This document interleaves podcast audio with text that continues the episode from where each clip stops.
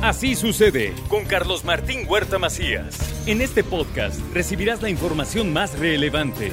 Un servicio de Asir Noticias. Y aquí vamos a nuestro resumen de noticias. Claudia Rivera dejó las arcas del ayuntamiento vacías. Se gastaron incluso 41 millones de pesos para atender las contingencias. Esto es lo que denunció el presidente municipal Eduardo Rivera. Pero además no se presupuestaron una serie de compromisos que tenía el ayuntamiento que cumplir con la ley. Y bueno, hoy es un desastre financiero esta administración. Ante estos señalamientos vino la respuesta de Leobardo Rodríguez. Él es regidor de Morena en este ayuntamiento, pero fue tesorero de la administración de Claudia Rivera y secretario de administración. Y les dice que este gobierno es torpe e incapaz, que no entienden de cómo es que se tienen que hacer las cosas. De esa manera responden al señalamiento de que no hay dinero en las arcas. Ante todo esto, bueno, pues hay una demanda de investigación a fondo sobre la exalcaldesa Claudia Rivera por haber dejado vacíos los, eh, pues las arcas de la, de la tesorería municipal. Esto lo comentó el diputado Osvaldo Jiménez. Esta falsedad en, las, en, las, declaraciones o la mentira en las declaraciones por parte de la expresidenta municipal de referir que dejaba una cantidad, creo que habló de, primero habló de 400 y al final fueron 300 y algo millones de pesos de libre disposición y escuchaba o leía ahí algún encabezado que decía la tesorera Sí, ahora dónde está ese dinero, si lo dejaron, dónde lo dejaron. En el Partido Revolucionario Institucional dice hay que pedir créditos para que el ayuntamiento pueda funcionar, así lo comenta Néstor Camarillo. Claro que sí, lo, escuchamos al, al, presidente ya en la, me parece que ayer y hoy ha manifestado, pues que igual prácticamente acabaron con los recursos municipales. Yo creo que Puebla no puede esperar, hay muchas cosas que se deben de atender y que en la propuesta que tenga el alcalde seguramente iremos con acompañamiento. Ahora dejamos ese tema para entrar a Xochimihuacán. Murió una mujer de 62 años con quemaduras en el 72% de su cuerpo. Esto luego de la explosión la madrugada del pasado domingo, así lo confirmó el gobernador del estado. mucho el fallecimiento de Praxedis. Extendemos nuestras condolencias a sus familiares y decimos que este mismo día, desde ayer lo están haciendo, el DIF estatal está ocupándose de todas las cuestiones relacionadas con su entierro, las exequias, todo lo demás y, y pronto estaremos indemnizando a los fallecidos. Ahora bien, el gobierno descarta regularizar predios que se encuentren sobre los ductos o invadiendo el derecho de vía. Eso que quede claro, no puede ser posible. A ver, que quede muy claro que no vamos a regularizar en este programa lo que no es regularizable. Los derechos de vía y, las zonas prohibidas, porque es el, paso de ductos. Por favor, despertar ninguna, eh, o sea, ninguna expectativa. Lo ilegal se queda ilegal. Ahora bien, catean una vivienda allá en San Pablo Xochimihuacán y ¿qué cree que encontraron? Encontraron dos pipas y otra toma clandestina. Así que las denuncias están funcionando. Usted si sabe dónde hay tomas clandestinas, denuncia al 089. Es una denuncia anónima y de inmediato se están atendiendo.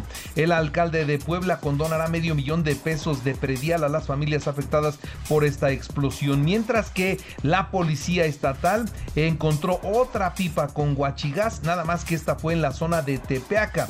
Llevaba gas robado. ¿De qué toma? Bueno, ya hay personas detenidas y a explicar de dónde habían sacado este gas. El buen fin. Hablemos del Buen Fin 2021, es una esperanza porque, bueno, la Cámara de Comercio invita a la población a aprovechar los descuentos ya que se mueva la economía.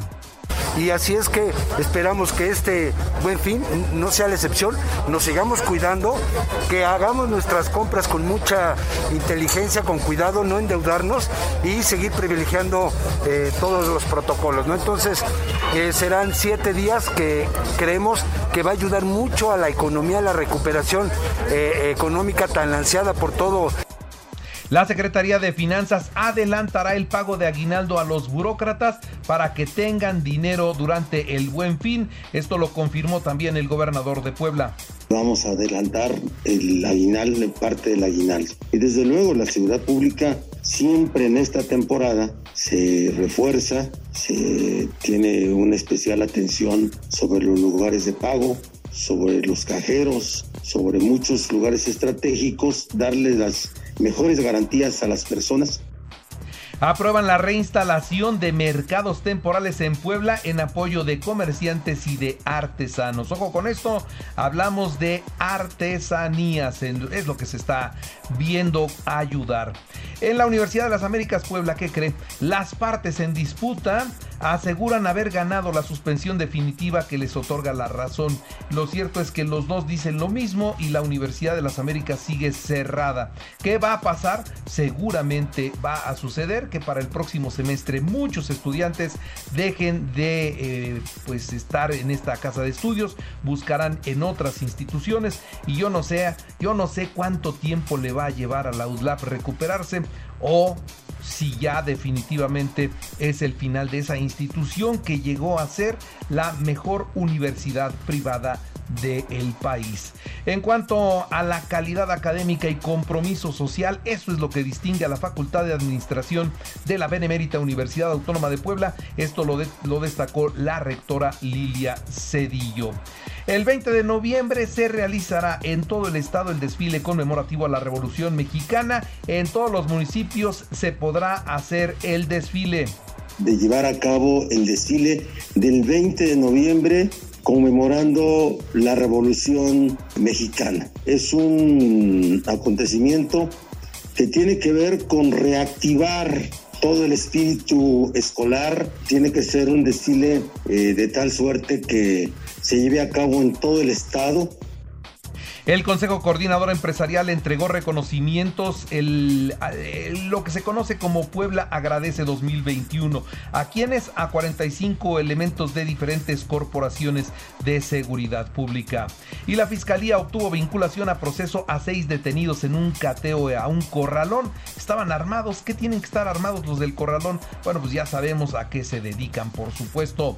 La próxima semana habrá vacunación contra el COVID para menores de 12 a 17 años. Atención, repito, a partir de la próxima semana van a vacunar a niños de 12 a 17 años contra el COVID si y solo si tienen alguna comorbilidad.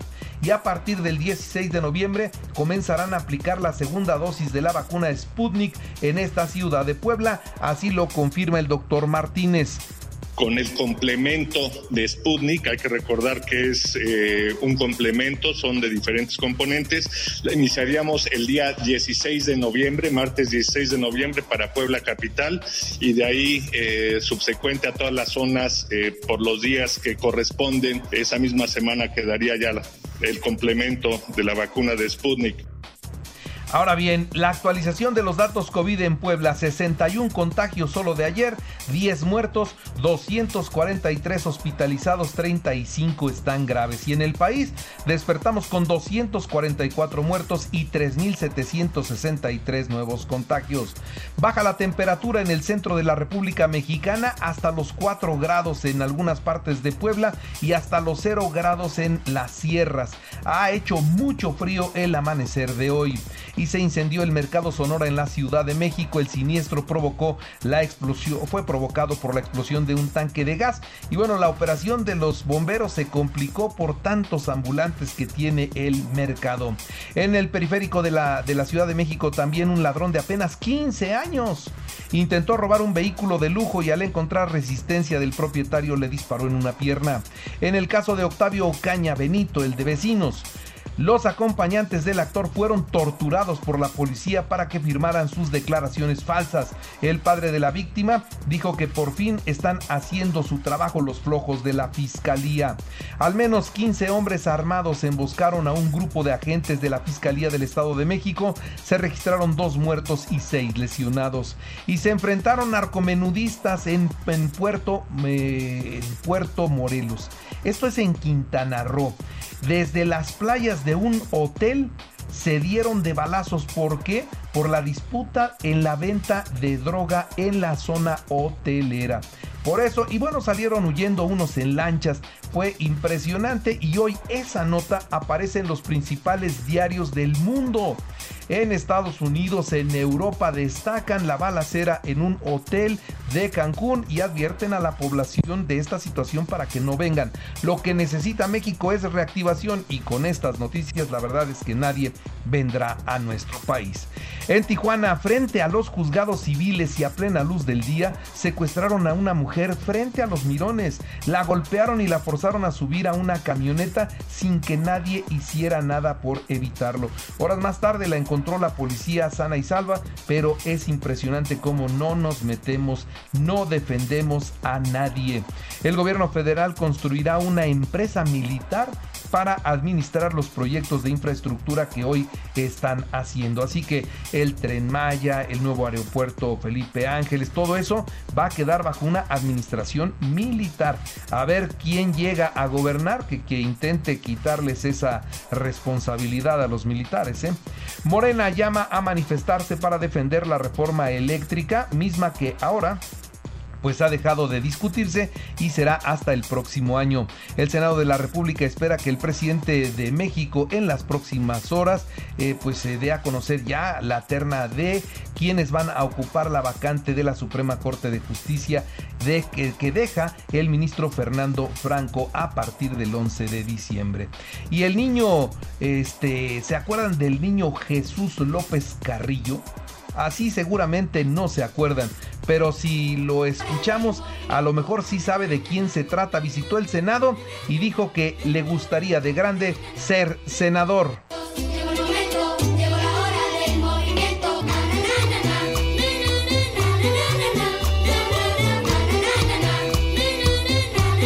Bueno, y por otro lado, le informo que una monja franciscana de 52 años fue fue designada por el Papa como secretaria general en el Vaticano. Es la número dos en la jerarquía de la Iglesia Católica en el Vaticano y es por primera vez una mujer. La vacuna Johnson Johnson es la que más efectividad pierde con el paso del tiempo. Vienen las los refuerzos. Y Ana Guevara, ¿qué cree que se le olvidó? Bueno, se le olvidó citar a la selección olímpica de fútbol para entregarle sus estímulos luego de haber obtenido una medalla en las Olimpiadas de Japón. Dejaron a los jugadores de fútbol fuera. En el resto de la información deportiva, Atlas 2-0 al Querétaro, volvió a ganar el Atlas y Santos venció 3-0 a Pumas en partido pendiente. Este día Puebla Toluca a las 7 de la noche en el Cuauhtémoc y Mazatlán Chivas a las 9. Mañana América Monterrey a las 7 y el domingo Cruz Azul Pumas a las 5 de la tarde. Y presentaron ya la convocatoria rumbo a los duelos contra Estados Unidos y Canadá. Irving, el Chucky Lozano y Raúl Jiménez encabezan la lista. Y bueno, también decirle a todos ustedes que Sergio Pérez busca la victoria en el Gran Premio de México. El piloto Tapatío quiere su tercer podio consecutivo en la carrera de México el próximo domingo a la una de la tarde. Mañana, mañana pelea el Canelo y el domingo es el Maratón de Puebla. Recuerden que así sucede está en iHeartRadio y ahora puedes escuchar a toda hora y en cualquier dispositivo móvil o computadora el podcast con el resumen de noticias, y entrevistas. Es muy fácil, entra a la aplicación de iHeartRadio, selecciona el apartado de podcast, elige noticias y ahí encontrarás la portada de Así sucede. Así sucede con Carlos Martín Huerta Macías. La información más relevante, ahora en podcast. Sigue disfrutando de iHeartRadio.